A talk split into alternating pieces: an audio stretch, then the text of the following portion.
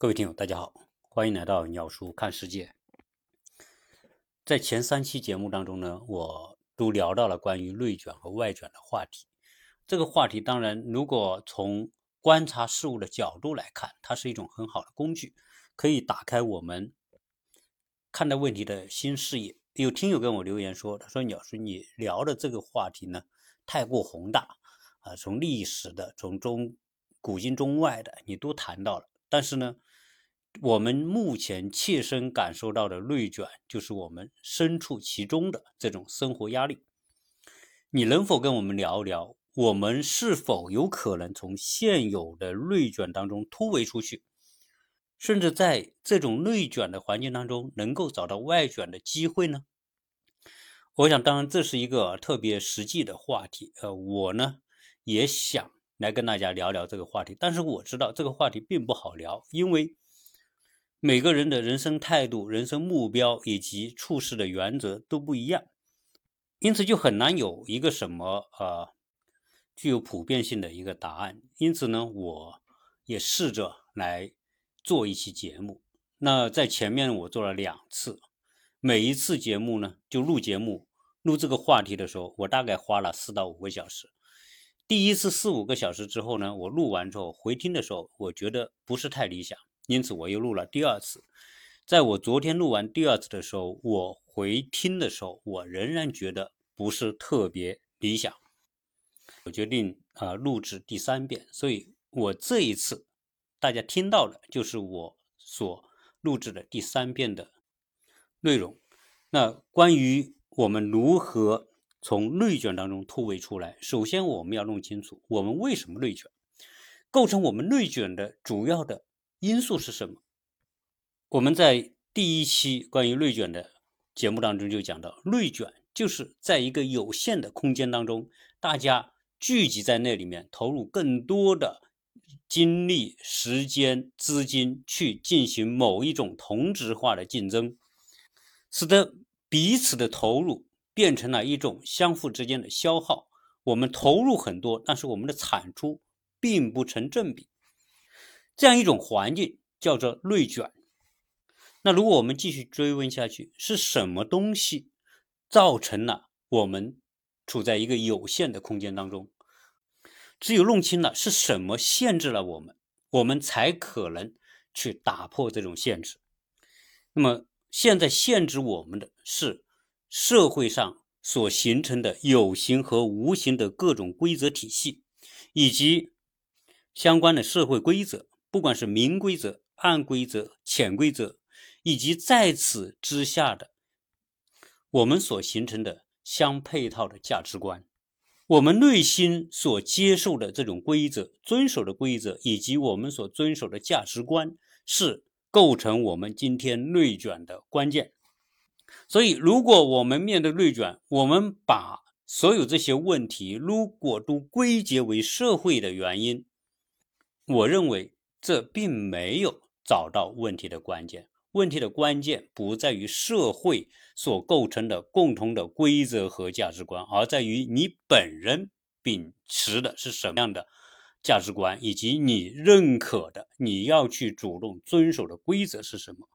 关于内卷呢？当然，呃，我们曾经聊到过好几个方面的严重的内卷，那其中有一个就是关于教育的内卷。也就是说，我们面对下一代的培养和成长，我们面临着巨大的压力，并且由此而产生了很多的焦虑，而且我们自己内心接受这样一种逻辑，这种什么逻辑呢？就是说，我们现在的孩子，大家都要接受好的教育，要读好的大学，你只有。读了好的大学，你才毕业的时候呢，有可能能够找到好的工作。找到好的工作之后，你才有可能有好的收入。因为他们未来成家要买房、要买车、要供孩子上学，种种的这些未来的生活需要，都取决于他们有很好的职业和收入。因此，他们必须。好好读书，必须获得好的成绩，必须每天做更多的练习，参加更多的考试，参加更多的各种各样的培训班。其实我们也会知道说，我们现在大部分的听友或者我们的家长在国内的哈，不得不参与这样一种竞争或者是 PK，有没有人强迫你一定要这么做？有没有人拿着鞭子在你后面说你必须送你小孩去参加补习班，必须送你小孩去好的学校，然后必须进最好的高中，进最好的大学？事实是没有，没有人这么真正的逼着你。逼着你这么做的，是你自己所接受的这种规则以及这种价值观，这才是我们今天感觉到被内卷，并且产生焦虑的根源所在。那有人会说，当今我们生活在这样一个社会当中，我们没办法摆脱这个社会环境对我们的制约，整个社会环境都是这样子，大家所有身边的我们那些家长。个个都是这么在做，你不这么做怎么办呢？因为我们现在所处的这样一个人生轨迹，或者说人生跑道，就是这么一条跑道，所以这样一种社会观念，让我们深陷其中，我们很难从中摆脱出来。呃，当然我们也看到有很多的家长，呃，在很早就决定不让小孩参加国内的高考啊，他们说，哎，我小孩。高中毕业就让他出国留学，对，出国留学当然是一条路，而且是一条避开高考内卷的一条路。当然，这里面也是有相关问题的。当你来到国外读书留学，留学之后，如果你幸运能有有机会在国外工作，那还好，那你能得到一个完整的、系统的从教育到啊工作经历的一个过程。假如说你不能够获得工作机会，那你大学在国外留学之后，你要回到中国，回到中国之后，你又要参加就业方面的内卷啊，会面临这样一个内卷的压力，因为你花了很高的价钱到国外留学，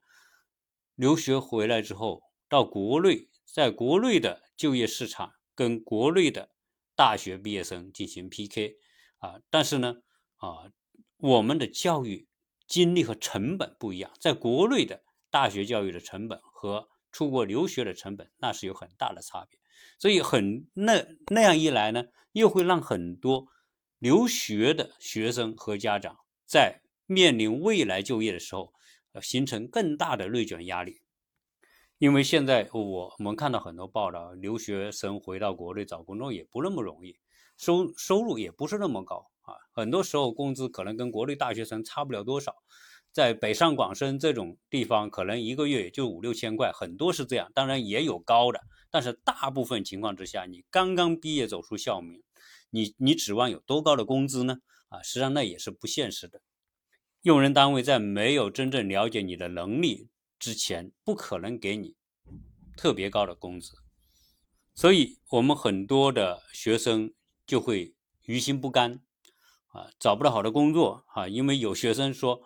啊，在国内找工作投了一百多份简历啊，竟然呢，啊，没有几个单位要他，即便要的也是收入不高的情况。所以，我们想，当我们谈到内卷，以及我们想从内卷中突围的时候，要突围的是什么？实际上，我们要突围的，首先是我们自身，我们自身抱有什么样的一种观念？我们自身抱有什么样一种价值，以及这种观念和价值如何有效的和孩子之间达成一种默契，也就是说，实际上我们现在内卷以及压力，主要是来自于我们和社会之间的这种呃随随大流的这样一种态度啊，因为别人都在做，我就得做啊，我们被整个社会环境和氛围所裹挟。那是大多数人所秉持的观念和价值观。那你要从这里面脱离出来，你你需要做的就是打破这种观念和价值对你的约束。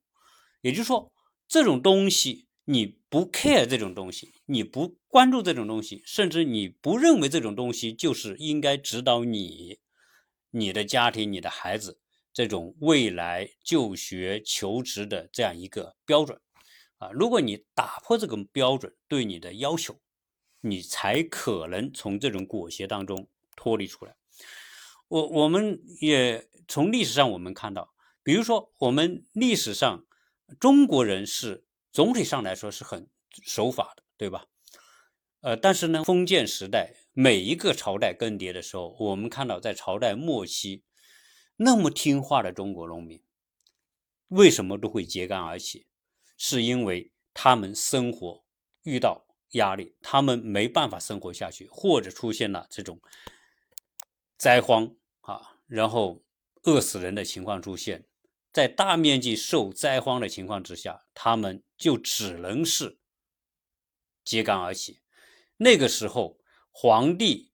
朝廷的律法对他来说已经没有作用了。因为什么？律法是对还有生存机会的人可能有用，对于生存机会都没有的人，你的法律对他已经没有作用。所以那个时候说明什么？说明我不在意你的法律，我愿意抛头颅洒热血，哪怕死也无所谓。我要跟你抗争，啊，我不把你的法律当成法律的时候。我才能从他的法律当中摆脱出来啊！所以你说，不管是从古代到近代啊，我们所看到的这种这些农民革命啊，都是他已经到了没办法遵守的时候，他才能够摆脱那个法律对他的约束。因此，摆脱内卷控制的一个最重要的方法。就是说，我们要清晰的去界定我们该遵循的标准是什么，或者我们要追求的目标是什么。由于现在我们很多人所形成的一种共识是什么？就是说，现在年轻人在国内，小孩子啊，他的出路他就是上好学校。如果大家都把眼光盯在这个地方的时候，那自然。大家都变成千军万马要走那个独木桥，因为我们都认定只有这个桥是这个孩子未来的出路。我们除了这个桥之外，我们看不到另外的通路。就如同我们被关在一个房子里的人啊，我们看到的房子有个窗户，然后我们透透过这个窗户可以看到外面的景观，看到外面的风景。因此，我们所有在房子的人认为，我要看风景就得通过这个窗户，对吧？这是一种共识。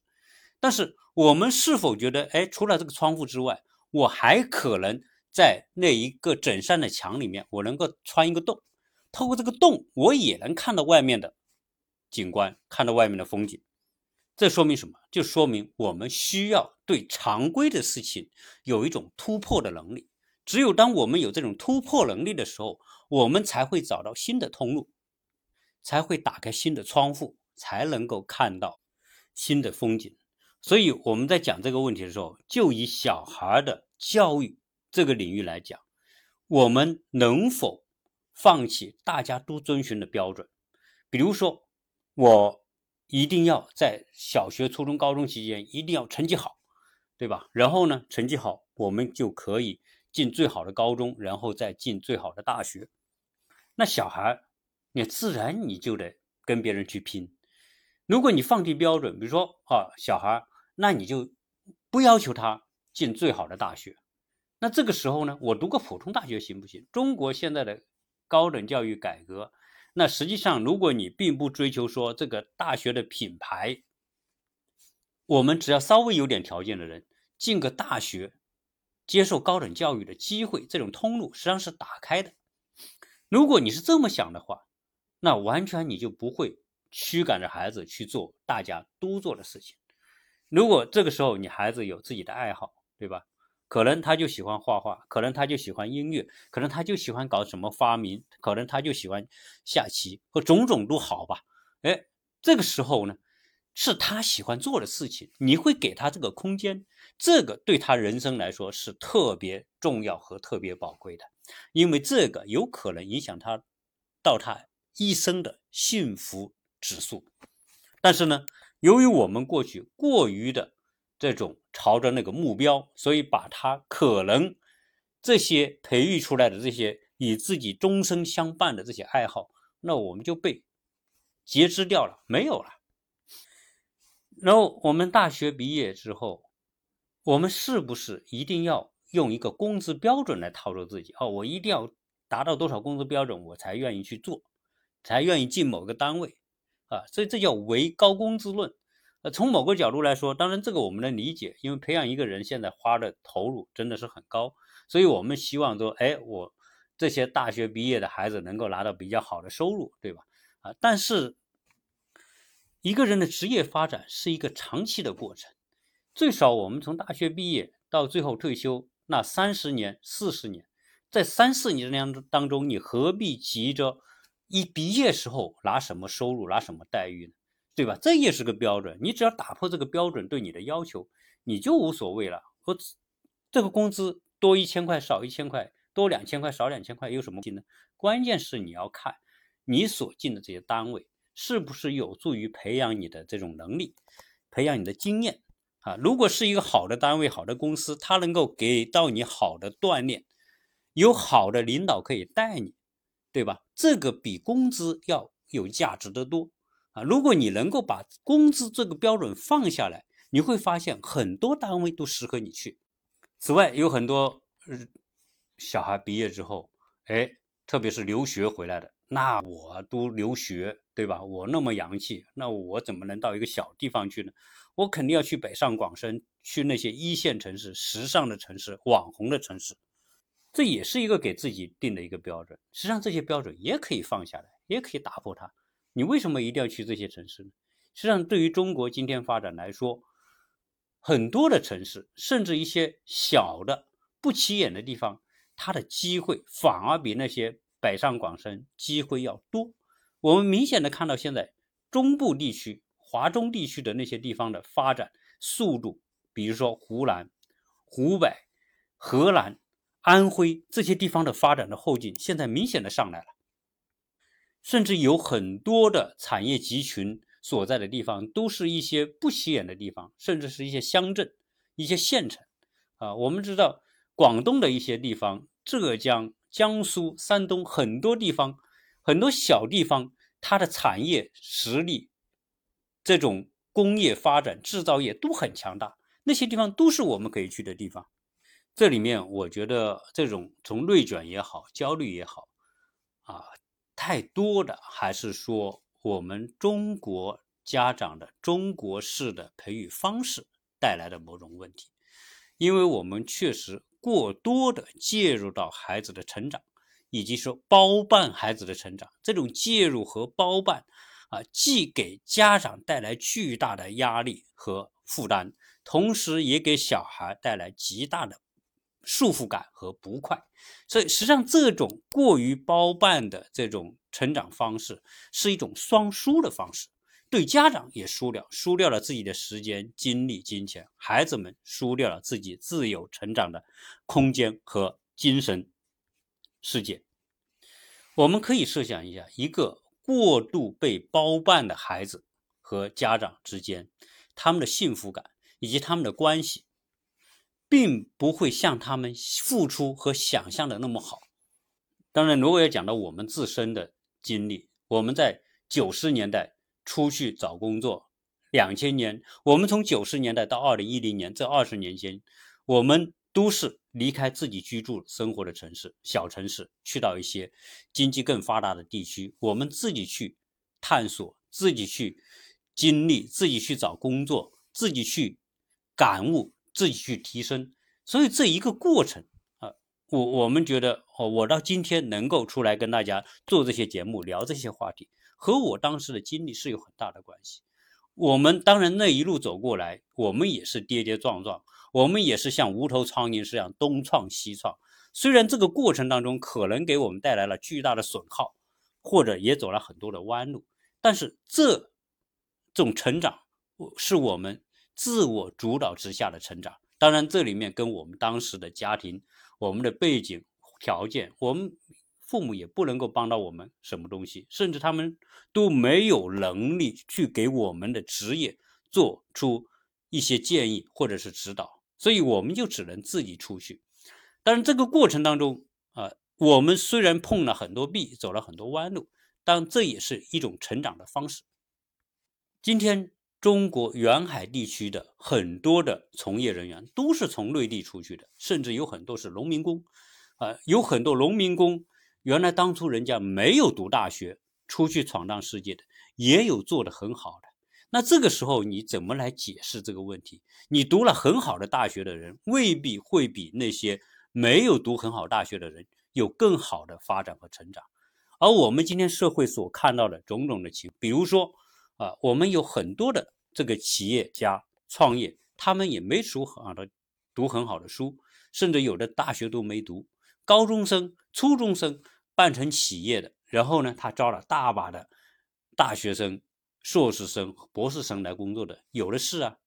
啊，我们都很呃崇敬的这个玻璃大王福耀的老板曹德旺，就是一个没受什么教育的人。对吧？做小从做小商小贩开始，倒倒卖一些这个蔬菜水果开始的。我们知道的，像格力的这个董事长董明珠啊，也是一个从安徽闯荡到广东的一个人，然后从做业务员开始，一步一步啊升级做到经理，做到总经理，再往上做。那这个东西都是经过十几二十年的努力。在中国这块土地上，说它神奇就是这样，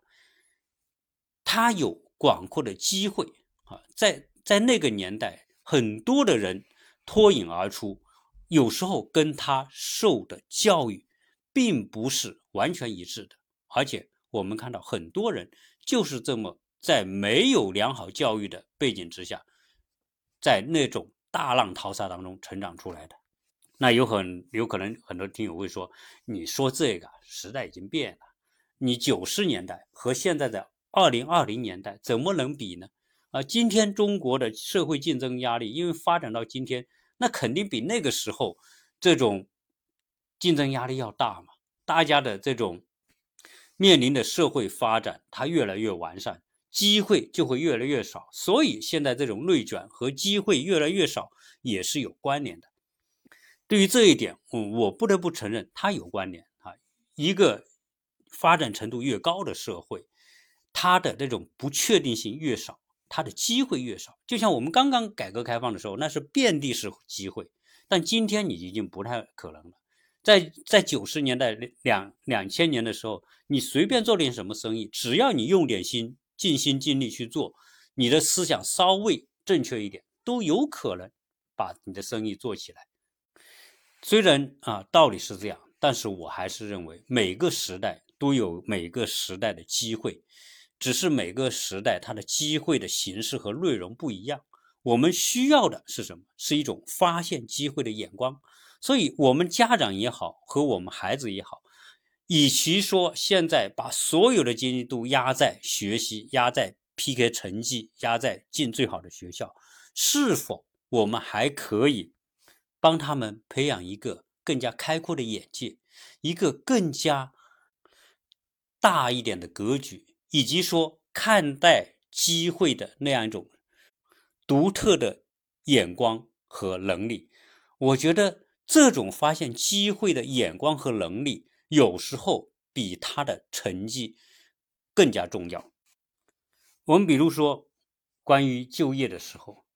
你可以选择去北上广深。当然，你也可以选择去很多的产业基地。以我们啊在广东二十多年的生活经历来说，啊，我觉得去广东，甚至去到广东下面的很多乡镇，因为有很多的民营企业，原来的乡镇企业后来改制为民营企业，那就是在这些乡镇当中，啊，某某镇啊，某某乡，某某村。但是呢，我发现。当初去到这些某某镇、某某乡、某某某某村的这些企业里面做的，有很多年轻人都做得很好。因为什么？因为虽然他是在一个小地方，但是作为一个企业，作为中国这么大的市场，我们看到他们面向的就是这样一个广阔的市场，甚至是世界性的市场。我们曾经在广东的那些那些企业，我们自身在企业里面做过。他们的客户是来自于全世界的，所以虽然你是在一个小地方就业，但是呢，你的触角倒是非常的广阔。我我曾经有些朋友，他们就是说实在，人家可能就高中毕业，甚至可能就是读一个大专毕业，然后在一些企业里面做。如果他做得好，他比如说他有的呢，就是做进出口的啊，因为很多企业有进出口的部门，他到进出口部门做，做了一段时间之后呢，他就累积到了一些国外的客户，对吧？他当你他手里拥有这些资源的时候，他的价值就在累积。所以很多人带着这个客户，还经常会去跳槽，啊，当然这种跳槽未必是个好的方法，但是呢，他也是在掂量，他认为他手里有足够的客户，有足够的筹码，他就可以去换到更好的企业，啊，上升上升到更好的职位，甚至有些人，哎，他就自己开一个进出口公司，为他的原来的那些客户代理在中国的采购和进出口业务。所以在那些制造业的这些企业里面，充满着巨量的机会。关键问题是你要看它是机会。如果你不认为啊，这个小地方，对吧？我到北上广多好的城市，多体面，对吧？你到广东什么伦教、什么什么北教或者什么什么镇里面去，好像说起来啊，在这些地方工作没什么出息的感觉。其实这还是一个你对看问题的眼光。曾经有一个故事也让我很有感触。随着 3D 打印的兴起，大家知道 3D 打印当然是一个新兴的科技手段。那美国有一个公司，一个非常著名的一个企业，他想获得一个零件，而且这个零件要快速的获得。那快速获得的最有效的方法就是通过 3D 打印来获得。结果他们找遍美国所有的这些做 3D 打印的都不能够按照他的要求在几天之内提供这个东西，那他没办法就找到中中国的一个企业在北京的啊，说我要一个这个东西，我要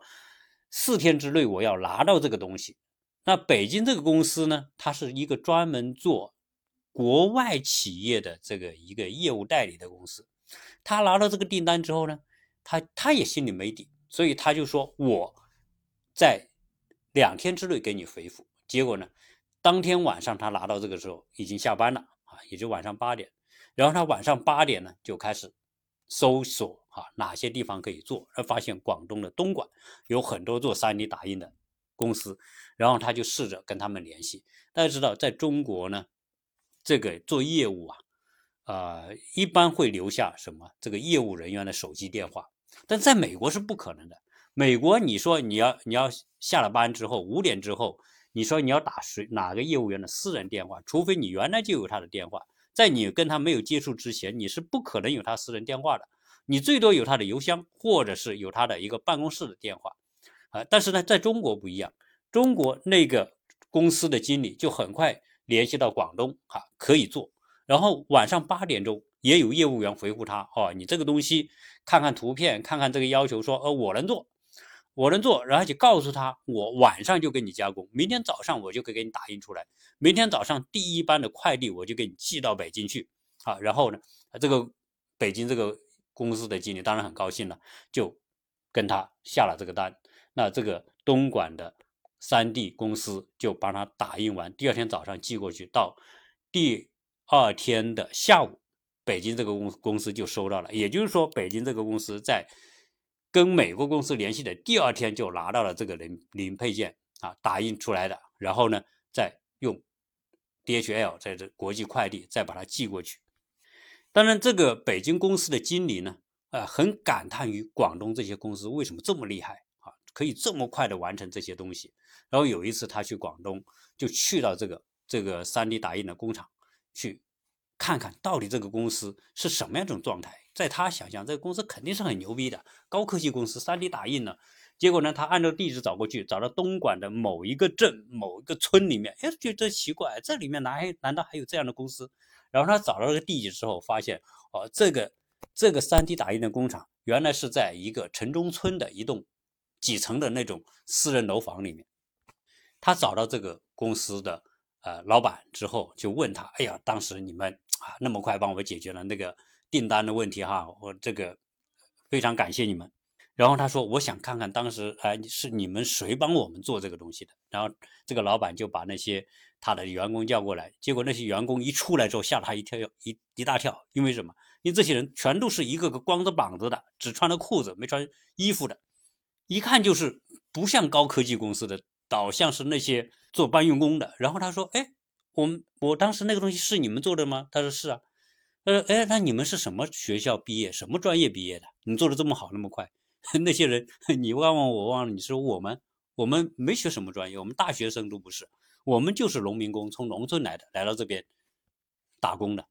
然后他问这个，你们怎么会做这些东西？怎么会做的操作这些 3D 打印的设备？这些员工说，这有什么奇怪？我们来了之后，先从打下手开始啊，慢慢做啊，做了三年五年之后，看也看会了。那我自己现在，师傅让我们做，我们都能做了。听完这个故事啊，实际上有时候我也觉得很感慨。这些没有经历过那么内卷的从农村来的孩子啊，然后呢也没读什么大学，跑到这些东莞，他就能够操作这些 3D 打印的设备，成为熟练的技工。其中不犯一些喜欢钻研的人啊。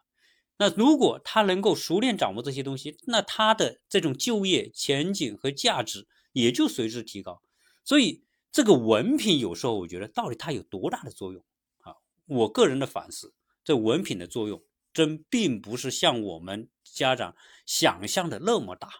啊。它的作用主要在哪？主要作用主要在毕业的时候，当他进一个单位的时候，对于一个应届毕业生来说，这个毕业证是有用的。你是名牌大学的和普通大学的，甚至是哦，你是一个什么啊自学高考的，那确实有差别。觉得哎，你这个孩子的这个。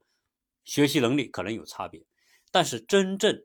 当你到了三十岁的时候，你再去找工作的时候，这个文凭已经没什么太大的作用。如果你刚毕业的时候，可能那个文凭占百分之八十的作用，到了三十岁的时候，这个文凭可能最多百分之二十的作用。另外百分之八十看什么？就看你的工作能力、工作经历、工作表现，你在过去单位当中所取得的成就和影响。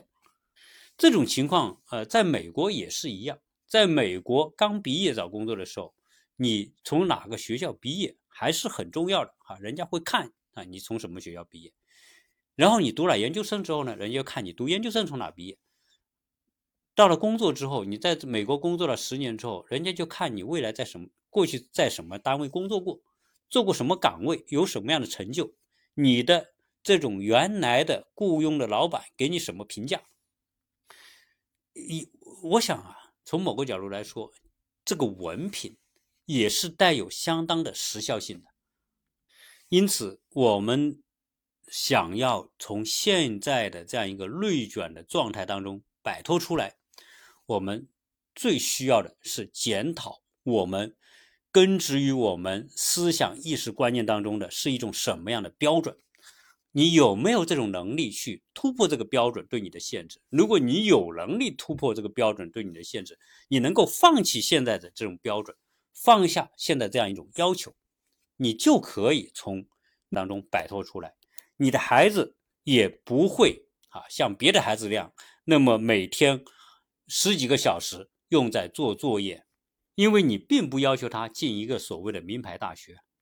当你打破这些。标准这些要求的时候，你就绑在你身上的绳子就被剪断了，你就重新获得更大的自由度和更大的空间。对于孩子来说，由于家长打破了这种限制和束缚，孩子也随之获得更多的可能性。而且，我有充分的理由相信，在社会的竞争当中。呃，学校，你在哪个学校接受教育所起的作用，真不像我们想象的那么大。如果你能坚信这一点，你就不会执着于小孩一定要进什么样的等级的大学。如果你到这些企业去对调查，你往往会发现，很多当总呢、当总经理的、当总监的、当经理的，他的学历没有他的员工高，对吧？说明什么？说明学学历、文凭不是最关键的决定因素。但问题是在当下我们社会，我们家长也好啊，或者我们整个社会也好，自觉不自觉的把这个文凭和你接受的学校教育看得高于它的实际需要或者实际作用。只要我们能认清这样一种真相，我们就可以剪断捆绑在我们思想当中的这些绳索。与其我们过早的让小孩在人生的前半场去死命的 PK，不如给他们在前半场有一个健康的心智的培养过程，让他们有发自内心的，给他们更大的空间和自我探索的机会。他真正的人生 PK 是在他大学毕业之后，他的整个职业过程。职业过程的好坏，它是一个综合因素的结果。学历和教育只是其中一个方面，而且即便说到教育，也并不等于说仅仅是学校教育。你大学毕业之后，一个有学习能力的人，他是终生在接受教育的，他也有一种逐渐走向成熟的对天时地利人和的各种理解和看法。以及如何懂得个人和环境的关系。关于个人和环境的关系啊，我觉得是一个特别有趣的话题。如果有可能，在未来我我会谈一期节目，我们如何来认知我们个人和我们周边的环境之间的关系。我曾经是说过这个话题，我把这个比阳比喻成一个阴阳关系。那有听友就批评我了，说鸟叔，你在这种节目当中谈阴阳，那阴阳不是跟风水和？易经啊，这个相关联的嘛，那是不是迷信嘛？那我觉得啊，我所谈的阴阳和你理解的阴阳还不是一回事。我只是用阴阳这个概念来理解我们个人和环境之间应该拥有的一种相处的方式。通过这种相处的方式，你能够更有效的借助到环境对你的促进和发展。那这个话题我们以后再讲。今天呢，我就啊简短的聊了我对这个听友的一些啊提的一些问题，如何来从内卷环境当中突围出来。我聊的这些东西，可能对有些听友有用，对有些听友可能也未必有用，因为这种东西啊，我们的思维观念很多时候是根深蒂固的啊，不是我这样一期短短的节目就能够打开。那我不是太神奇了吗？啊，特别是说，我们有很多听友可能听完节我的节目之后，会觉得对鸟叔你说的有道理，但是我做不到。对呀，我们很多东西都是知道的，我们很多道理我们都知道，但是你知道，你有可能你做不到，因为什么？你知道的所获得的力量，没有让你达到做到的程度，所以有时候。知道也仅仅停留在知道的层面，当然，我更希望的是，我们那一些知道了、理解了，又能够转化成转化成行动的这些听友，哎，能够带来正向的转变，能够放自己一马，同时又放孩子一马。那有听友说，哎，我们愿意跟鸟叔更多的沟通啊，我们怎么联系？哈，我在这里说说哈，我的微信号幺八六零七三幺八二零零，或者你也可以加何杰世家的拼音。今天的这个话题实际上和我过去所做过的为企业做过的这个员工职业规划是有一定的关联性啊。当然，在说到这种。年轻人的职业规划当中，每个人有每个人的情况啊。但如果你说啊，我想来咨询一下鸟叔关于我的孩子啊，或者你就让孩子直接来跟我沟通，我也是欢迎的。那这期就跟大家聊这么多，谢谢大家收听。